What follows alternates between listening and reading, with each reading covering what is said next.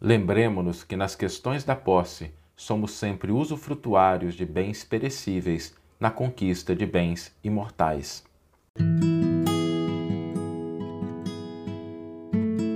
Você está ouvindo o podcast O Evangelho por Emmanuel, um podcast dedicado à interpretação e ao estudo da Boa Nova de Jesus através da contribuição do benfeitor Emmanuel.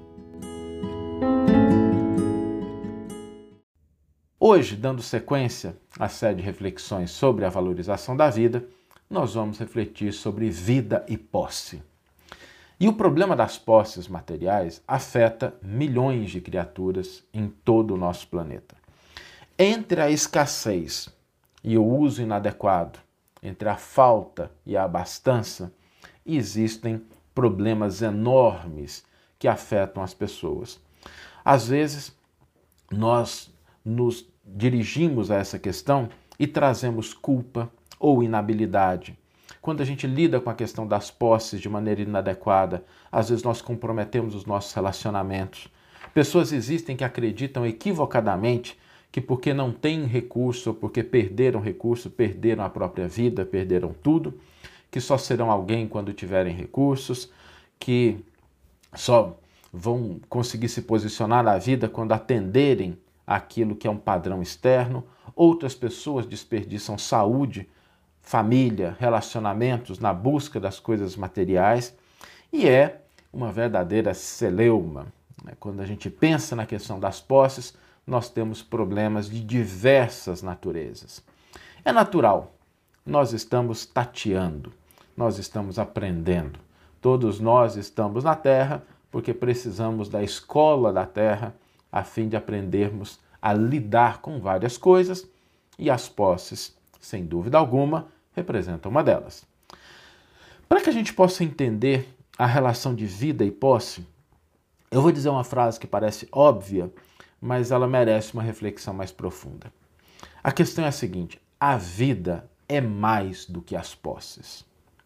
A vida é mais do que as posses. Quando a gente olha para essa frase, existem duas dimensões. A primeira delas é que não é porque a pessoa não tem que ela está impossibilitada de ter experiências planificadoras, dela viver uma vida que seja uma vida que atenda aqueles requisitos básicos do que representam as conquistas imortais. Então não é porque a pessoa não tem, porque ela não é milionária, porque ela não é bilionária, porque ela não tem todos os recursos que ela gostaria, que ela está privada de viver uma vida com significado. Aliás, muitas vezes, pessoas que não têm tantos recursos, mas têm uma vida digna, vivem bem, às vezes se mostram muito mais intensas no viver do que outras que possuem muitas coisas. A gente precisa lembrar que não é a riqueza ou as posses que determina o que gera a vida, é o contrário. É a vida que gera as riquezas, as experiências, a propriedade e as posses. É o viver que produz essas coisas. Se a gente não tivesse seres humanos vivos no mundo, nós não teríamos aquilo que nós definimos como as posses materiais, a riqueza, as propriedades. Então, esse ponto é o primeiro ponto importante. Não é porque a pessoa não tem, não é porque falta alguma coisa, porque ela não tem um padrão muito elevado, que ela está privada de viver. Não. A vida gera as posses. E quando a gente entende isso, é preciso lembrar que no desenvolvimento de habilidades, no desenvolvimento de posturas diante da vida, diante dos recursos, nós podemos sim ir desenvolvendo e ampliando as nossas posses. No outro extremo, nós precisamos entender que a vida é mais do que as posses, porque existem pessoas que invertem e acorrentam a vida à geração de posses, ao acúmulo, muitas vezes sem uso. E aí a pessoa sacrifica tudo em função das posses, sacrifica a saúde, sacrifica a família, sacrifica a própria vida e ela às vezes perde a vida porque submete a existência às posses. Então, a vida é mais do que as posses nesses dois sentidos. É ela que gera, então não é pela ausência de posses que não se tem vida, que não se tem dignidade, e nós temos que tomar cuidado com o outro extremo quando a gente submete a busca das posses a o aspecto prioritário da vida, quando a gente submete a vida às posses. E aí a gente começa a se perguntar o seguinte: tá bom, e qual que é o papel das posses? Qual que é a relação das posses com a nossa vida?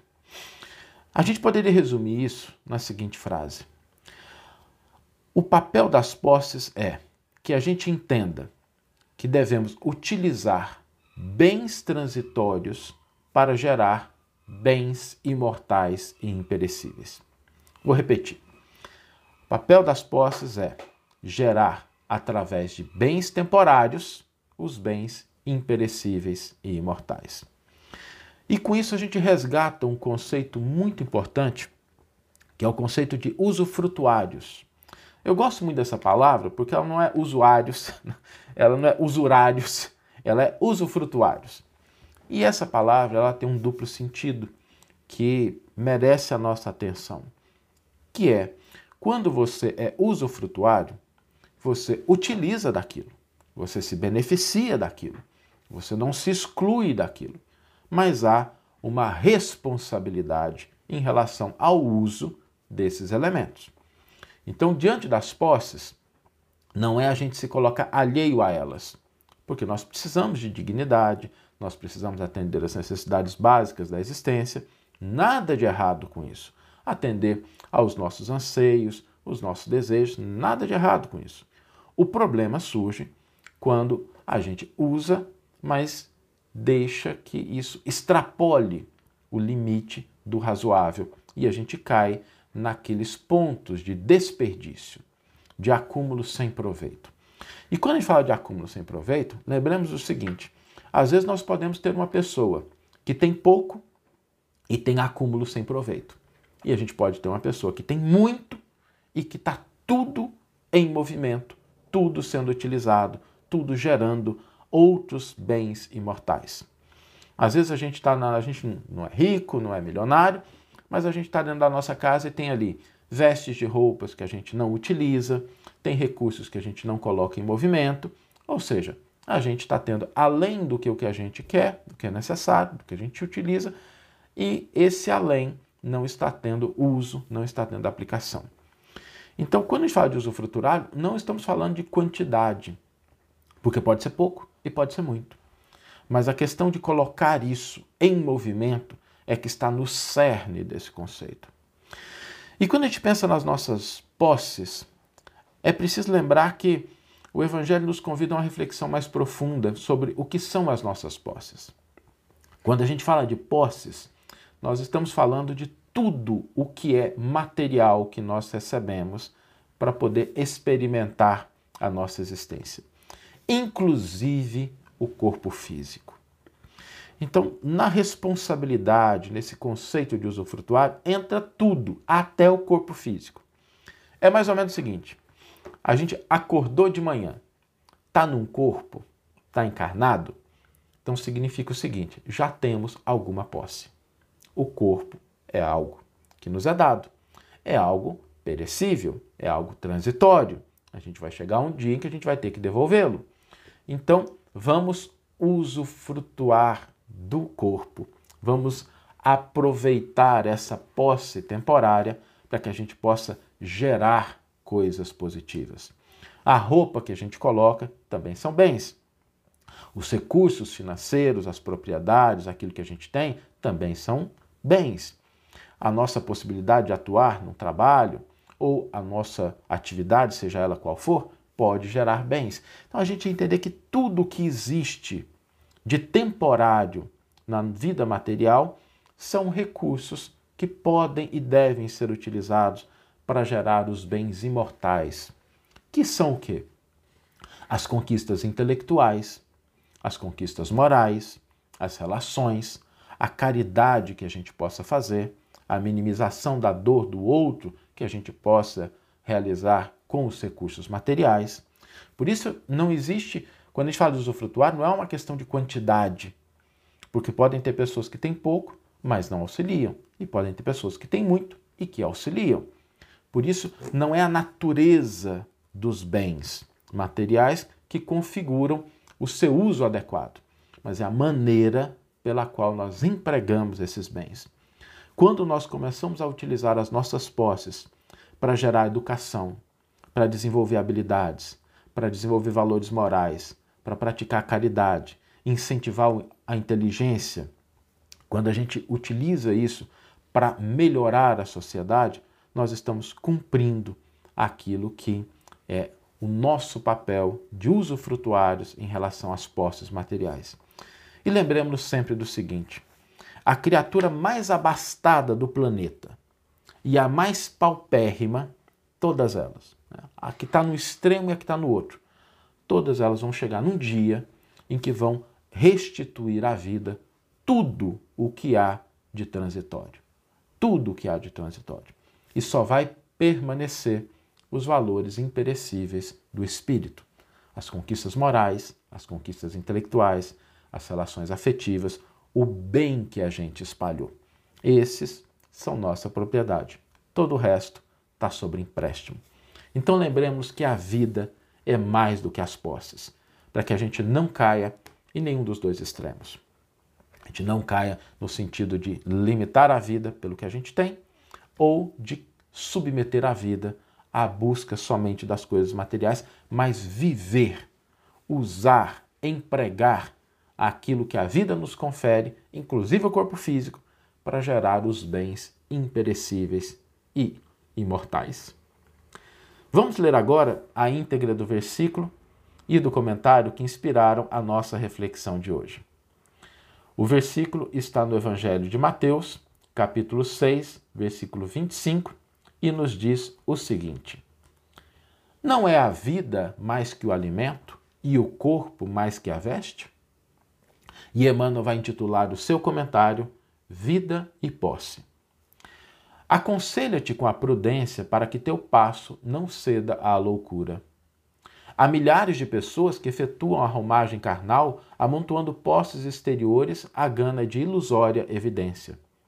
Senhoreiam terras que não cultivam, acumulam ouro sem proveito, guardam larga cópia de vestimenta sem qualquer utilidade, retêm grandes arcas de pão que os vermes devoram, disputam remunerações e vantagens de que não necessitam. Imobilizam-se no medo ou no tédio, no capricho maligno ou nas doenças imaginárias, até que a morte lhes reclama a devolução do próprio corpo. Não ouvides, assim, a tua condição de usufrutuário do mundo e aprende a conservar no próprio íntimo os valores da grande vida. Vale-te dos bens passageiros para estender o bem eterno. Aproveita os obstáculos para incorporar a riqueza da experiência. Não retenha recursos externos de que não careças. Não despreze lição alguma.